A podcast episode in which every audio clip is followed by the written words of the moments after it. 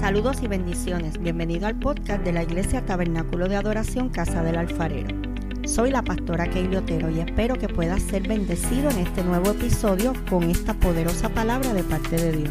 Si es así, recuerda compartirla con un amigo. Dios te bendiga.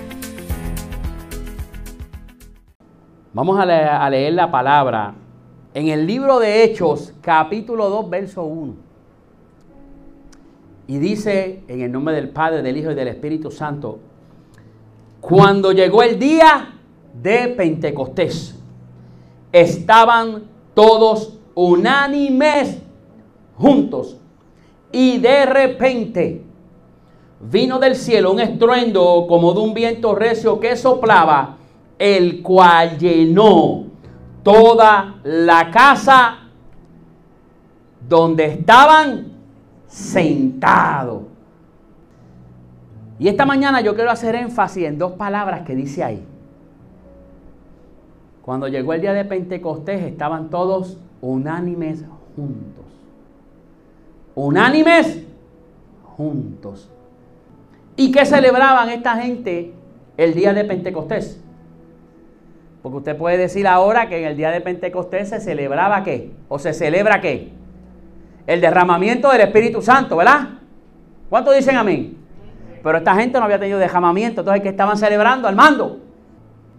Estaban celebrando las cosechas. Cuando, eh, no vamos a entrar en eso hoy, pero cuando usted entra en eso, eso tiene un significado tan grande. Eso tiene un significado tan grande porque el Espíritu Santo desciende ese día para que tú y yo tengamos el poder, la autoridad, para que vayamos a, que, a recoger la cosecha de alma. Esta gente estaban unánimes juntos. En el libro de los Hechos, que a mí me encanta el libro de los Hechos, podemos ver que hace énfasis y hace para mí, para otros es la primera, pero para mí es la segunda para mí hace énfasis en la segunda mención del derramamiento del Espíritu Santo. ¿Pero y por qué? Bueno, porque en el Antiguo Testamento Joel dijo, y derramaré de mi espíritu sobre toda carne. Hay mucha gente que dice que eso no tiene que ver con esto. Ok, eso está bien.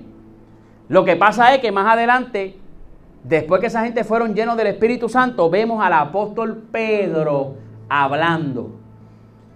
Y el apóstol Pedro certifica y dice, esto fue lo profetizado por quién? Por Joel. Y comienza a recitar, derramaré de mi espíritu sobre toda carne. Para mí, esta mención en Hechos 2.1 es la segunda mención sobre el derramamiento del Espíritu Santo. Y lo primero que dice es que aquellos creyentes estaban unánimes y juntos. Fíjate que dije creyente. Acuérdese que a mí me gusta la historia. Yo hubiese sido maestro de historia. usted dice, no eran cristianos. Bueno, está bien, podemos decir que eran cristianos y no pecamos con eso. Lo que pasa es que en ese tiempo todavía la palabra cristiano no se utilizaba. Se le llamaban los del camino. Eso para nosotros hoy día suena como una secta. Cuidado, que estos son los del camino. Pues a esta gente, seguidores de Jesús, se le conocía primeramente como los del camino. Pues estos creyentes, lo primero que dice de ellos, lo primero que exalta de ellos es que estaban unánimes juntos. O sea, que estaban en una creciente armonía. Y ese es el tema de este mensaje. Armonía. Donde el Espíritu Santo está, hay una creciente armonía. Y donde hay una creciente armonía, hay una creciente presencia del Espíritu de Dios.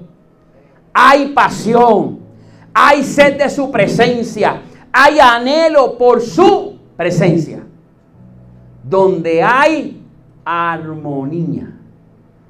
Por eso es que hay gente que cuando experimenta la unción y la llenura del Espíritu Santo, quieren estar siempre cerca. ¿Y cómo usted está cerca de eso? Ah, porque tengo que ir todos los días a la iglesia. Bueno, pudiera ser. Pero es vivir una vida agradable al Espíritu. Hacer las cosas del Espíritu. Así usted vive, mira, cerca de su presencia. Hay una gran diferencia entre estar juntos en un lugar y estar juntos en armonía. Por eso es que Lucas, el doctor Lucas, hace, hace este, este, es que tiene que dar este detalle. Estaban, porque él podía decir, esta gente estaban juntos. Pero él, él, él, quiso hacerlo más enfático y él quiso decir, estaban unánimes juntos. No tan solo estaban juntos en un lugar, estaban unánime, eran uno. Algo unánime no demuestra diferencia o contradicciones entre sus elementos. Escucha esto. En el idioma griego, recuerde que la Biblia se escribe en griego, este Nuevo Testamento. En el idioma eh, griego unánime es homotumadón. Una palabra que denota gran énfasis. Homotumadón. Entonces, si lo dividimos, homo significa igual. Y tumo significa mente, voluntad, propósito. O sea que si lo juntamos, entonces dice igual mente, igual pensamiento, igual voluntad, igual propósito. Cuando se escribió la palabra, cuando Lucas escribió esto, Lucas escribe esa palabra homotumadón. Cuando se refiere a que ellos estaban unánimes juntos. Mire esto, mire esto, en la versión china. Esta palabra cuando se tradujo, se tradujo usando un término chino que significa ser una misma mente o una misma voluntad. Y cuando usted va, que lo puede buscar ahí en, la, en la aplicación de la Biblia, en la versión en el inglés de King James, mira lo que dice. Dice que estaban unánimes juntos. Dice one mind. Una sola mente. Un solo pensamiento. Aquella gente no estaba solamente en un lugar. Estaban en armonía en aquel lugar estaban en un solo pensamiento. Y usted quizás piensa como yo, yo decía, wow, pero si todo el mundo piensa igual, es que el Espíritu Santo está tan brutal que ahorita vamos a hablar de eso. Ningún otro libro de la Biblia usa este término de unánime tanto como el libro de los hechos. ¿Por qué? Porque el libro de los hechos lo que nos presenta es la historia de la iglesia, de esa primera iglesia. Y cuando usted sigue leyendo en el libro de los hechos, usted va a ver que aquellos cristianos estaban unánimes, estaban juntos, tenían un solo fin, tenían un solo pensamiento, tenían una sola meta. Y era expandir aquel evangelio del reino, aquel evangelio que los había hecho libre de toda atadura del enemigo. Y eso era lo que ellos querían compartir. En el libro de los Hechos vemos que aquellos 120 oraron juntos con el mismo pensamiento, con una misma mente, con una misma voluntad y con un mismo propósito. Ellos oraron juntos por aquello y aquel derramamiento ocurrió. Yo sé que usted va siguiendo la línea. Nosotros estamos aquí juntos.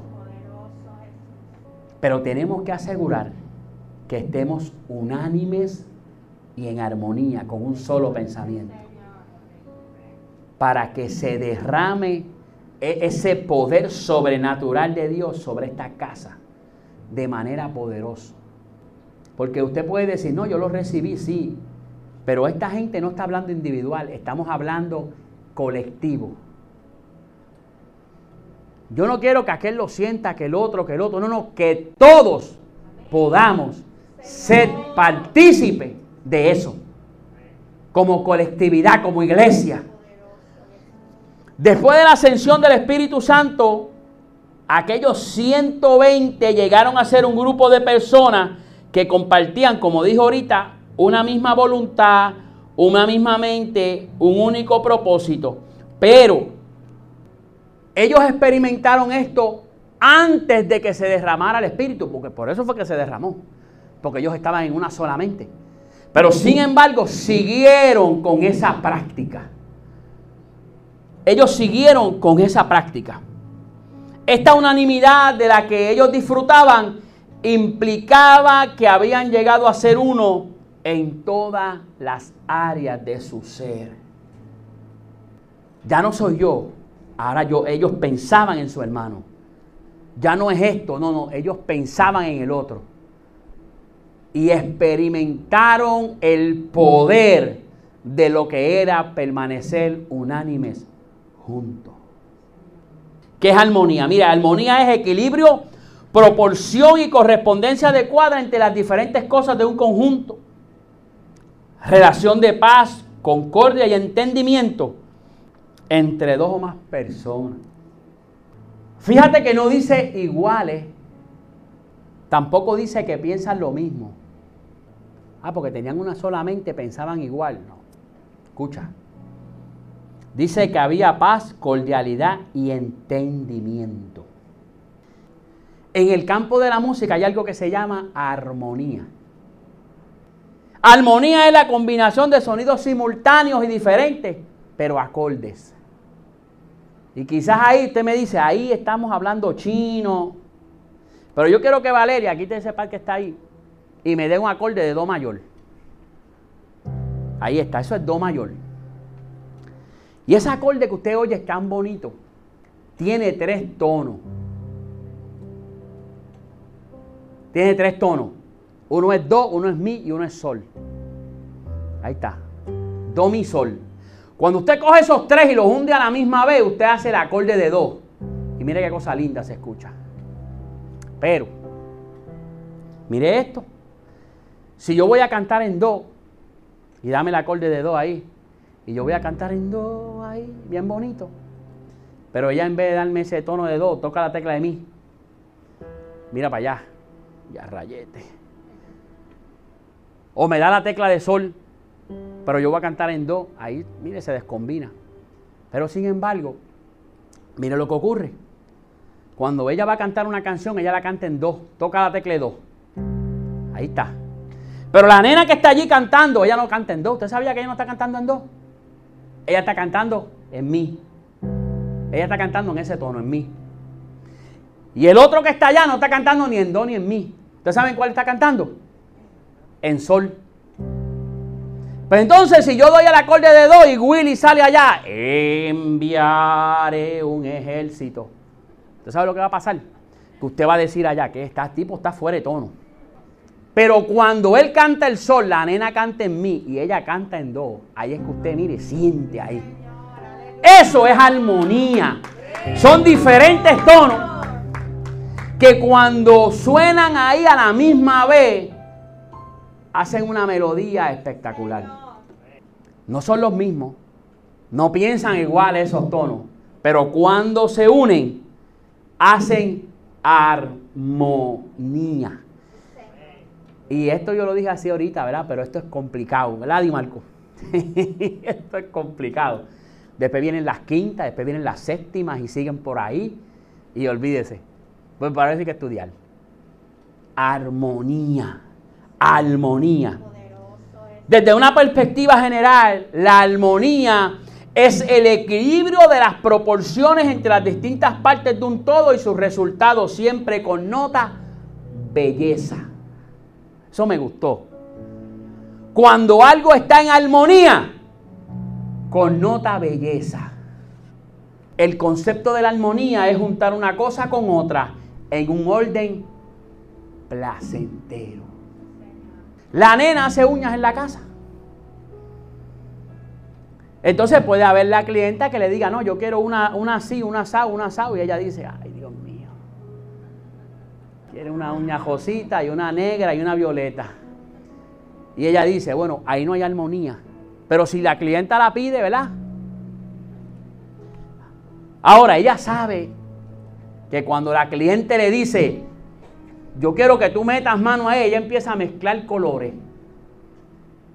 Que al final hay una armonía.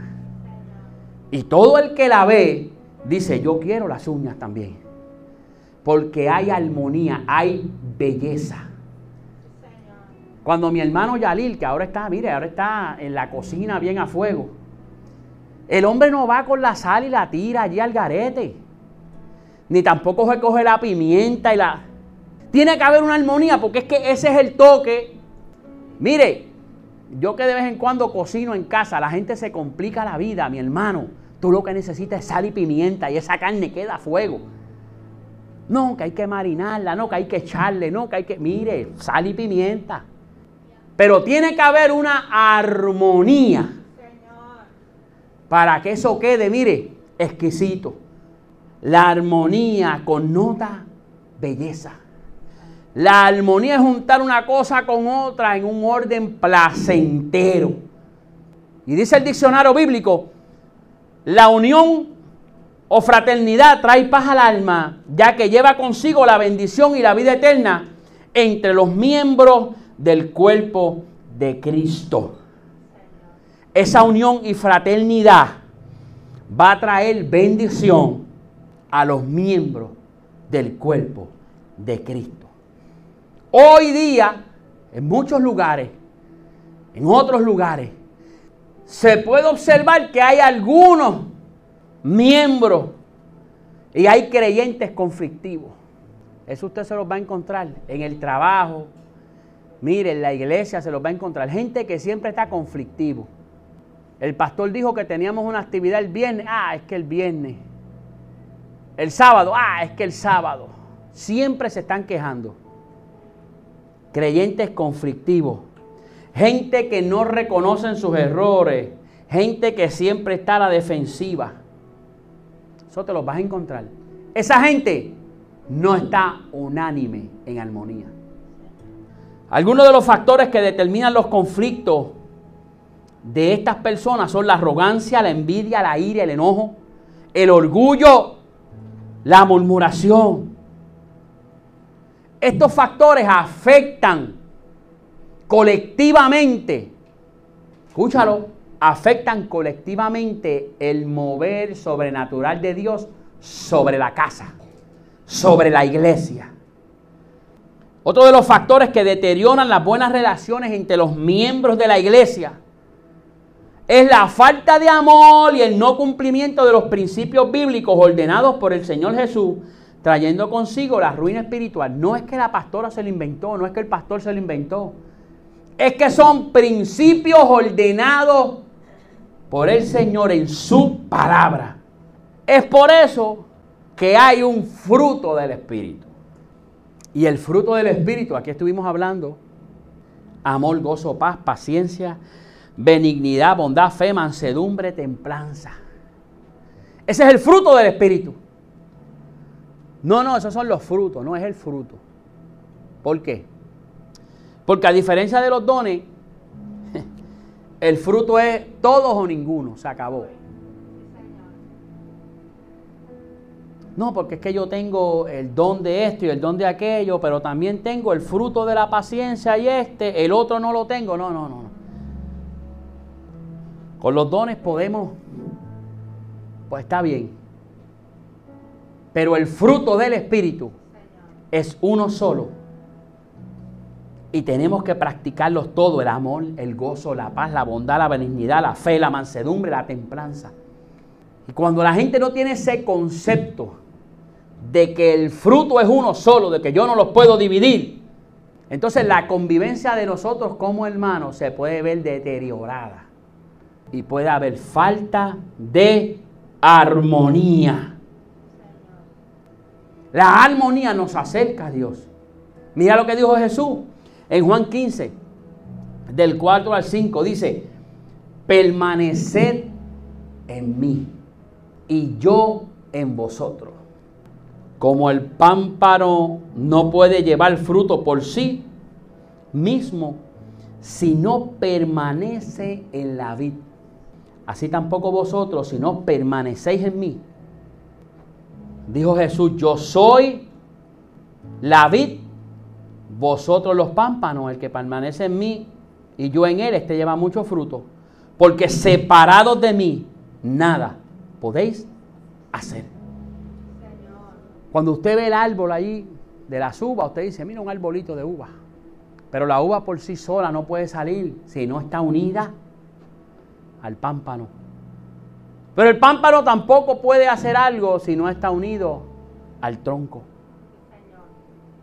Hay una unión, hay una armonía y eso es lo que Jesús está diciéndole a esta gente. Separados de mí, no vamos a poder hacer las cosas que yo los he mandado. Tiene que haber armonía entre los miembros del cuerpo de Cristo. Los miembros del cuerpo, que es la iglesia, separados de la cabeza y que no viven en armonía con Dios, no tienen vida. Porque la armonía trae vida. Mira que dice, separados de mí, nada podéis hacer. La unión con Jesús y la unión colectivamente como miembros del cuerpo de Cristo trae vida a nosotros. Por el solo hecho de permanecer en armonía los unos con, con los otros. Somos partícipes de las bendiciones de Dios.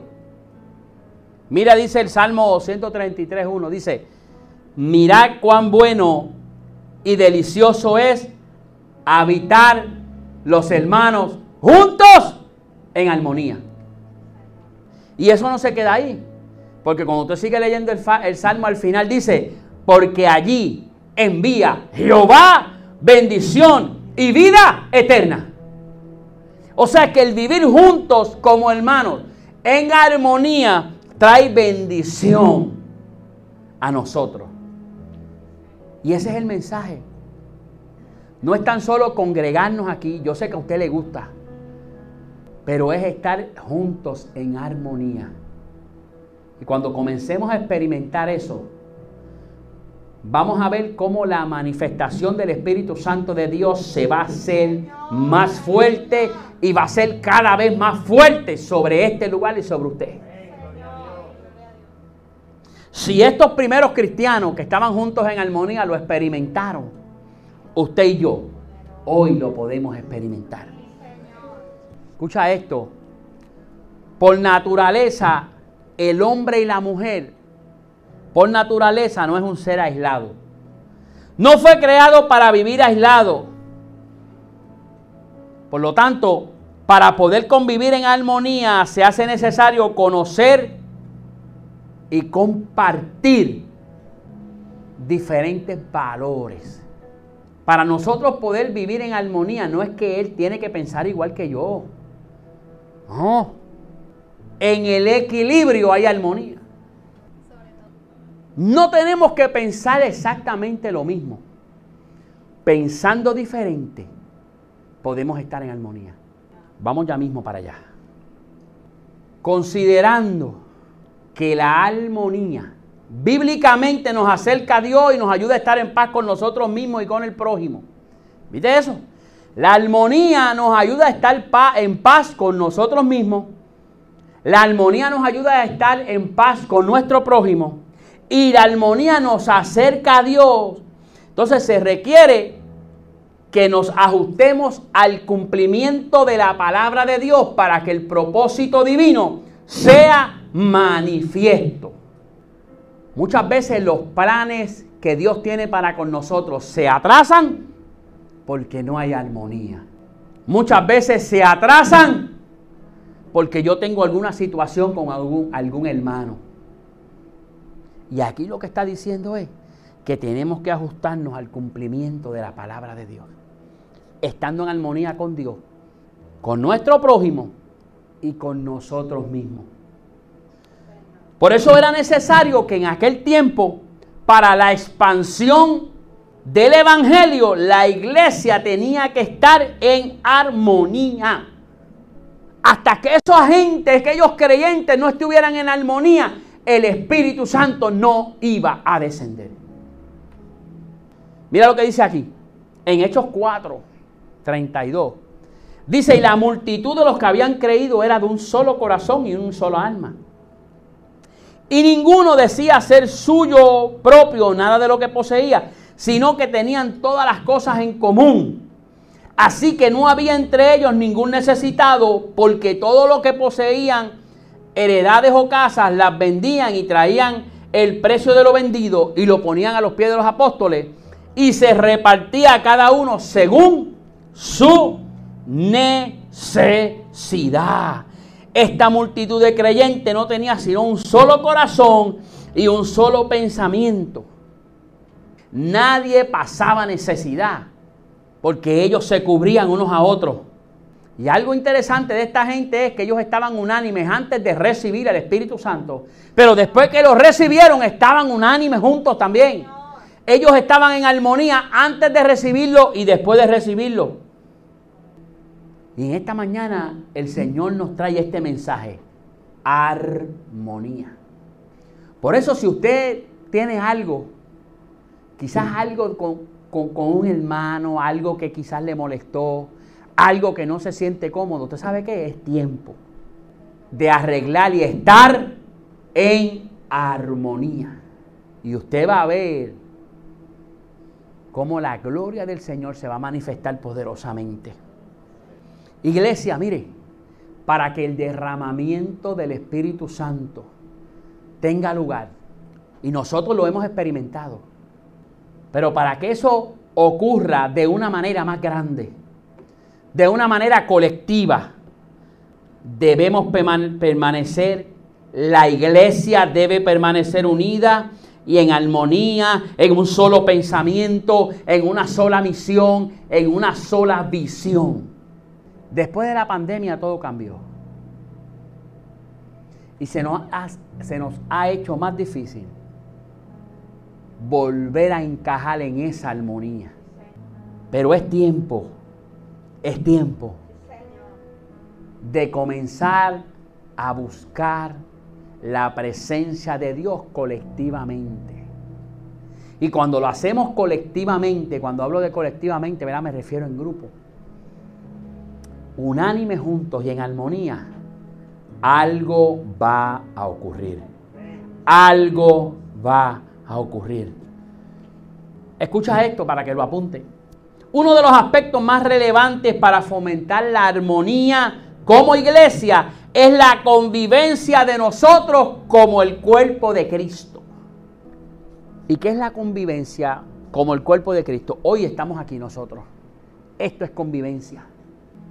Pero cuando se salga de aquí, esa convivencia debe permanecer. No es que usted va a estar todo el día en la casa del otro y del otro, eso no es. Pero que la convivencia continúe que usted se preocupe por su hermano. Esto se da cuando el problema de nuestro hermano es nuestro problema. Esto se da cuando el problema del hermano usted lo sabe y aunque salgamos de aquí usted se lo lleva para su casa y usted comienza a orar por ese problema. Esto se logra cuando oramos por la condición de nuestro hermano como si fuera nuestra condición. Cuando usted ora por la enfermedad de su hermano, como si usted fuera el que estuviera enfermo. Para que la armonía como iglesia se logre, tenemos que congregarnos en su templo y participar de la oración, de la adoración y de la palabra de Dios. Hay que convivir. Allí no dice, allí no dice que había uno nada más. Allí dice que estaban todos unánimes juntos. Por eso es que tenemos que congregarnos. Tenemos que compartir como iglesia. Tenemos que convivir. Tenemos que participar de la oración. Aquí se dan cultos de oración todavía. Pero usted sabe qué? Ha mermado drásticamente. La palabra, tenemos que participar de la palabra, también ha mermado drásticamente después de los sucesos de la pandemia. Pero tenemos que volver. Porque si venimos en armonía, Cosas grandes van a ocurrir. Cosas grandes van a ocurrir. Cuando yo era pequeño, había un coro. Nosotros, yo aprendí Biblia, mucha Biblia con los coros. Antes los coros en las iglesias, muchos coros, eran salmos de la Biblia. Mira cuán bueno y cuán delicioso es habitar los hermanos juntos en armonía, porque allí envía Jehová. Eso es un salmo. Pero también se cantaban unas cosas que no tenían ni pies ni cabeza, mi hermano. Que en aquel tiempo, pues uno, pues, un muchacho. Pero cuando uno hoy tiene más entendimiento. Pero yo me acuerdo que había un coro que decía, si tú quieres sentir el Espíritu manifestado, olvídate del problema y del hermano que está a tu lado. Totalmente antibíblico. ¿Cómo yo me voy a olvidar del hermano que está a mi lado? Y si el hermano que está a mi lado lo que necesita es un abrazo. Y si el hermano que está a mi lado lo que necesita es una palabra que yo le dé. ¿Cómo yo me voy a olvidar del hermano que está a mi lado? Eso no es armonía. Yo tengo que hacer que la situación de mi hermano pensar como si fuera mía y juntos trabajarla. Yo no me puedo olvidar de mi hermano, porque entonces ya ahí hay una discordancia. Ya ahí entonces en vez de sol da un sol sostenido y aquí se chavó esto. No hay armonía. No hay armonía. Armonía en la iglesia es personas con distintos dones. Escucha, ¿tú te imaginas que, que todo el mundo en la iglesia, son animal, sea profeta? Entonces no hay maestro. ¿Tú te imaginas que todo el mundo sea guitarrista? Pero entonces no hay pianista. Personas con distintos dones, con distintos talentos, escúchalo, logrando una misma visión. Personas con distintos dones, con distintos talentos, logrando una misma misión. Y nuestra misión es que con la ayuda del Espíritu Santo podamos seguir expandiendo el mensaje del Evangelio de Cristo. Y para eso hace falta armonía. Cultos de poder y de fuego. Yo me acuerdo de eso. Cultos de poder y de fuego. Pero ¿para qué es el poder y el fuego? el poder y el fuego no es otra cosa que para expandir y ser testigo y expandir el evangelio del reino. Para eso fue que se le dio el poder a esta gente, a estos primeros creyentes, para que fueran con poder y autoridad a hacer lo mismo que Cristo hacía. Para estar en armonía tenemos que tener la actitud correcta. Y este refrán lo copié de una persona que estaba escuchando. Y, lo encontré curioso porque mira lo que dice esto. Dice, obediencia con la actitud incorrecta es igual a desobediencia. Eso aquí no pasa. Aquí eso no pasa. Pero en otros sitios por allá, que los padres mandan a los hijos a recoger el cuarto y el hijo va de mala gana. Miriam, de mala gana. Y lo recogen. Y lo patearon allí, tiraron los zapatos debajo de la cama. Ya está recogido. Eso es igual a desobediencia. Porque con la mente te desobedeció. Con los hechos lo hizo. pero con la mente desobedeció. Ah, pero es que yo lo hice. Es que hay que tener la actitud correcta. Para estar en armonía tenemos que tener la actitud correcta. Aunque se haga el propósito o el fin esperado, no hay armonía. Ahora, ¿cómo tú y yo como creyentes y como cuerpo de Cristo cumplimos con nuestro propósito con Dios? Es sencillo, estando en comunión con Él. Y comunión es unión de dos o más cosas. Es estar de acuerdo, es compartir algo, es estar en armonía. O sea que si no estamos en armonía con nosotros, con Dios y con nuestro prójimo, el cumplimiento de nuestro propósito se puede, mira, alargar ese tiempo. Nuestra prioridad como hijos de Dios, como hijos de Dios es tener comunión con Él. ¿Y quién es Él? Nuestro Padre. para poder tener una comunión saludable con Dios, escucha esto, para poder tener esa comunión saludable, tenemos que entender que cuando tú aceptaste a Jesucristo como tu exclusivo Salvador, tú vienes a ser hijo de Dios. Eso lo sabemos. Venimos a ser hijos de Dios. Por lo tanto, usted tiene una identidad, usted no es huérfano. Usted es hijo de Dios. Y como hijo de Dios, cuando usted comienza a entender esto, que usted tiene identidad de hijo y que no, que no es hijo de cualquiera, hijo de Dios, comenzamos a vivir una vida en armonía con el Padre Celestial. Y esto va a traer como consecuencia que vamos a vivir una vida en armonía con nuestros hermanos. No es tan solo estar aquí, vivir en armonía con el hermano, es también vivir en armonía con Dios. Por eso la palabra dice, ¿cómo tú puedes amar a Dios a quien no has visto, pero y tu prójimo? No hay armonía ahí. Tenemos que amar a Dios, pero tenemos que también amar a nuestro prójimo. Escucha esto.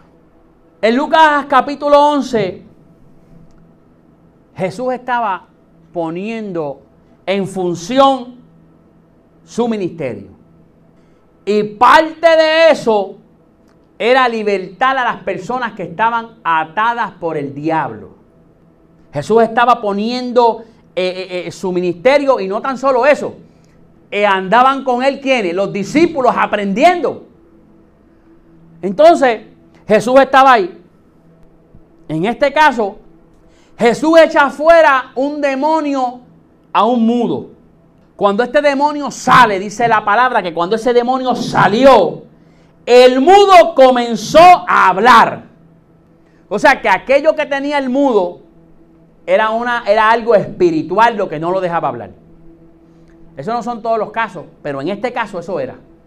Hay gente que lee eso y dice, ah, pues todos los mudos tienen un demonio. No es eso. En este caso específico, no era una enfermedad. En este caso específico era un espíritu. Jesús lo reprende, este, este, este espíritu sale, este mudo comienza a hablar y aquella gente se maravilló. Ahora, cuando usted sigue leyendo más adelante, dice que muchos comenzaron a murmurar diciendo, Él echa fuera a los demonios en el nombre de Belcebú. Pero Jesús estaba allí. Jesús entonces dice, todo reino dividido contra sí mismo es asolado y una casa dividida contra sí mismo cae. Una casa que no está en armonía cae. Una familia que no está en armonía, cae. Un matrimonio que no está en armonía, cae. Y como vimos ahorita, no es que tenemos que ser dos gotas de agua, pero es que con la función de cada uno va a haber armonía. Y Jesús lo dijo.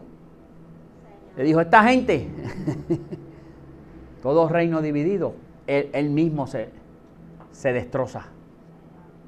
Por eso es que en los hogares, en los matrimonios, aunque haya situaciones, tenemos que tener cuidado. Porque nuestro esposo no es nuestro enemigo. Nuestra esposa no es nuestro enemigo. Los padres no son los enemigos. Tenemos que tener cuidado. En la iglesia, nuestro hermano no es mi enemigo. Tenemos que comenzar a arreglar este tipo de cosas que nos están separando para estar en armonía. Es tiempo, iglesia, de unirnos en un solo sentir porque juntos vamos a ser más fuertes. Más fuerte. ¿Cómo podemos saber que no estamos en comunión o en armonía con la visión de la casa o con nuestros hermanos? Se pueden abandonar las funciones en la iglesia. Eso es lo más fácil. Lo más fácil es echarle la culpa a otro. Lo más fácil es decir, ah, no, ya, es que ya yo no siento. Eso es lo más fácil. Pero cuando tú te unes a los hermanos, a tu hermano, juntos en armonía, vas a ver que vas a comenzar a sentir. Vas a comenzar a sentir. Cuando no hay armonía, la gente deja de asistir a, los servicios de la casa. No viene al culto de oración, no ora, no oramos colectivamente. Y eso es un peligro. Escucha esto. En el libro de los Hechos, los tres factores principales para propagar el Evangelio con un impacto significativo fueron la oración, el Espíritu y la palabra. ¿Escuchaste eso? Los tres factores principales para propagar el Evangelio con un impacto significativo, ellos no dejaron de orar. Era la oración. Ellos no dejaron que el Espíritu se apagara. Y ellos jamás fueron fuera de la palabra escrita, de la palabra de Dios. De acuerdo con la Biblia y según la historia, estos tres elementos conforman el único camino mediante el cual el Evangelio llega a ser prevaleciente. ¿Y qué es lo que significa eso? Hace más de dos mil años que se comenzó a predicar esto y todavía tú y yo lo estamos predicando. Hace mucho tiempo que se derramó el Espíritu aquellos 120, pero hoy pudimos experimentar el Espíritu en este lugar. No le servimos a un Dios que está muerto, sino a un Dios que está vivo. Y eso lo que hace es que el Evangelio ha prevalecido. La unanimidad y armonía en la iglesia es la clave y el pulso vital de la oración, el Espíritu y la palabra. La unanimidad y armonía. Antes de ascender Jesús a los cielos, hace una oración poderosa que es llamada la oración sacerdotal. Esa la pueden encontrar en Juan 17, del 20. Por ahí voy a leer del 20 al 23. Mira lo que dice esta oración. Dice, mas no ruego solamente por esto, sino también por los que han de creer en mí por la palabra de ellos. Él está diciendo, no ruego solamente por esto. ¿Quiénes eran estos? Los discípulos. Él estaba diciendo, yo no estoy rogando será Jesús. Decía, Señor, yo no estoy rogando por los discípulos, sino también por los que van a creer en mí por la palabra de ellos. ¿Usted sabe quiénes son esos? Ese es usted y yo. Usted y yo. Que creímos en Jesús porque aquellos discípulos se dedicaron a expandir el Evangelio. Mira lo que dice, para que todos sean uno. Ay, Dios mío. para que todos sean uno como tú, oh Padre, en mí, yo en ti que también ellos sean uno en nosotros, para que, el, para que el mundo crea que tú me enviaste. La gloria que me diste yo les he dado para que sean uno, así como nosotros somos uno. Esto está poderoso. Yo en ellos y tú en mí, para que sean perfectos en unidad para que el mundo conozca que tú me enviaste y que yo los y que los has amado a ellos como también me has amado a mí. Para que ellos sean uno como tú y yo somos uno.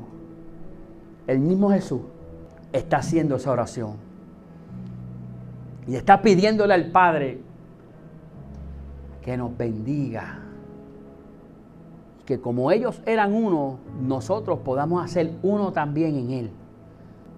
Que ellos, la iglesia, sean como tú y yo somos uno. Esto es armonía.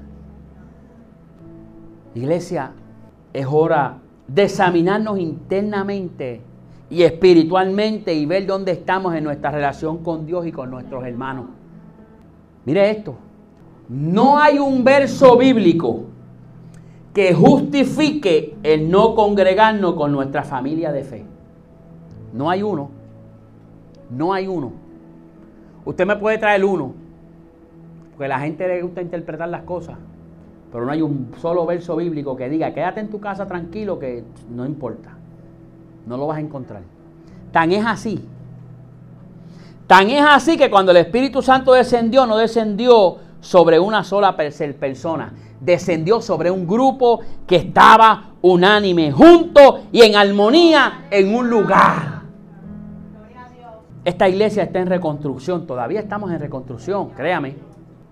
Y parte de esto es que colectivamente tengamos un mismo sentir y un mismo pensamiento. Hay algo especial cuando nos reunimos aquí los domingos. Hay algo poderoso cuando nosotros nos reunimos aquí a adorar. Y cuando venimos con el pensamiento de que solo queremos adorar a nuestro Padre Celestial, eso hace que su presencia se sienta y se manifieste. Eso fue lo que ocurrió hoy aquí, en un orden tremendo. Pero el Espíritu Santo de Dios obra de una manera poderosa. Y movió a la pastora de la casa. y la necesidad que tenía que ser suplida fue suplida en ese momento. Ahora la otra necesidad colectivamente está siendo suplida a través de su palabra. Dice su palabra en Mateo 18, 20. Porque donde dos o tres reunidos en mi nombre, donde están dos o tres reunidos en mi nombre, allí estoy yo en medio de ellos. Y esto es cierto, esto es cierto. Pero tenemos que también reunirnos a orar y buscar su presencia en el altar colectivamente. Y vuelvo y le digo, cuando hablo colectivamente es el grupo. Venir al altar. Ahí llegar al, culto de oración, buscar su presencia. Orar. ¿Qué es ser espiritual? Ser espiritual es depender del Espíritu Santo. ¿Y qué es depender del Espíritu Santo? Es que cuando yo voy a tomar una decisión, voy y le pido al Espíritu Santo de Dios que me guíe. Es que yo anhelo estar en su presencia. Es que cuando prediquemos la palabra, prediquemos lo que nos da el Espíritu, no lo que yo pienso. No lo que yo quiero manipular a la gente. Es lo que nos da el Espíritu. Es que cuando profetizamos, profetizamos lo que nos da el Espíritu, no lo que yo creo y lo que me enteré por Facebook y por teléfono. Eso es ser espiritual. Entonces, tenemos que tener cuidado con sustituir la espiritualidad. ¿Y cómo se sustituye, Di Marco? Haciendo lo que hacen los espirituales. Hay gente que profetiza, pero no está en el espíritu. Hay gente que puede predicar, pero no está en el espíritu. Hay gente que puede cantar, pero no está en el espíritu y cantó lo mismo que el otro. Tenemos que tener cuidado de no confundirnos. Yo estoy bien porque yo el Señor me usa. Mentiras del diablo. Mentira. Para ser espirituales tenemos que depender del Espíritu. Hablamos de reunirnos a orar y buscar su presencia. Buscamos su presencia, oramos. También es importante educarnos colectivamente en la casa. Los jueves, mire, estamos hablando de unos temas poderosos. Venga, sea parte. Mire, aquí nos reímos los jueves. y un fenómeno actual que nos estamos encontrando hoy día en las iglesias, nosotros como pastores, como líderes, es que muchos quieren educarse, escucha esto, muchos quieren educarse por YouTube. El predicador dijo algo el domingo y a las 2 de la tarde están buscando en YouTube a ver qué me dice Gabito, a ver qué me dice el apóstol, si es verdad lo que el pastor dijo. Eso es un fenómeno yo he hablado con pastor y me dicen, muchachos, eso, eso, eso, es del diablo. Si usted es miembro de esta casa, no pierde el tiempo en YouTube. Usted quiere corroborar, vaya a las escrituras. Vaya a las escrituras. Aquí, mire, todo lo que se predica está basado en la escritura. No hay invento. Sí, no son ideas de nosotros. No es que yo quiero ahora recoger 50 mil pesos y vengo aquí y me invento algo. No, no, no, no, no. Usted quiere corroborar si lo que el pastor habló de la armonía hoy es bíblico. Pues vaya a la Biblia, busque un diccionario bíblico, busque armonía y póngase a buscar para que vea. Ahí es donde usted corrobora si la palabra que se está dando es buena o no. Si es pasto verde o es pasto jancio. En, la palabra. Los primeros creyentes experimentaron la manifestación propia del Espíritu estando en armonía. Hoy, a esta iglesia, al tabernáculo de adoración, casa del alfarero, nos toca seguir este ejemplo para que nuestra iglesia siga en reconstrucción y en expansión. A dáselo fuerte al Señor.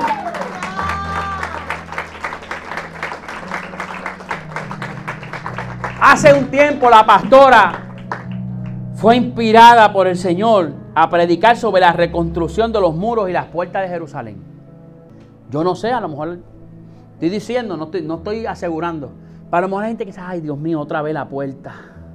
Mire mi hermano, es que si ella habla otra cosa, se lo está inventando. Ella habló sobre la reconstrucción de Jerusalén y las doce puertas de la ciudad. Cada puerta, mire, si usted estuvo aquí, Usted sabe que cada puerta, mire, eso era un mensaje poderoso de parte de Dios. Fueron mensajes inspirados por el Espíritu Santo.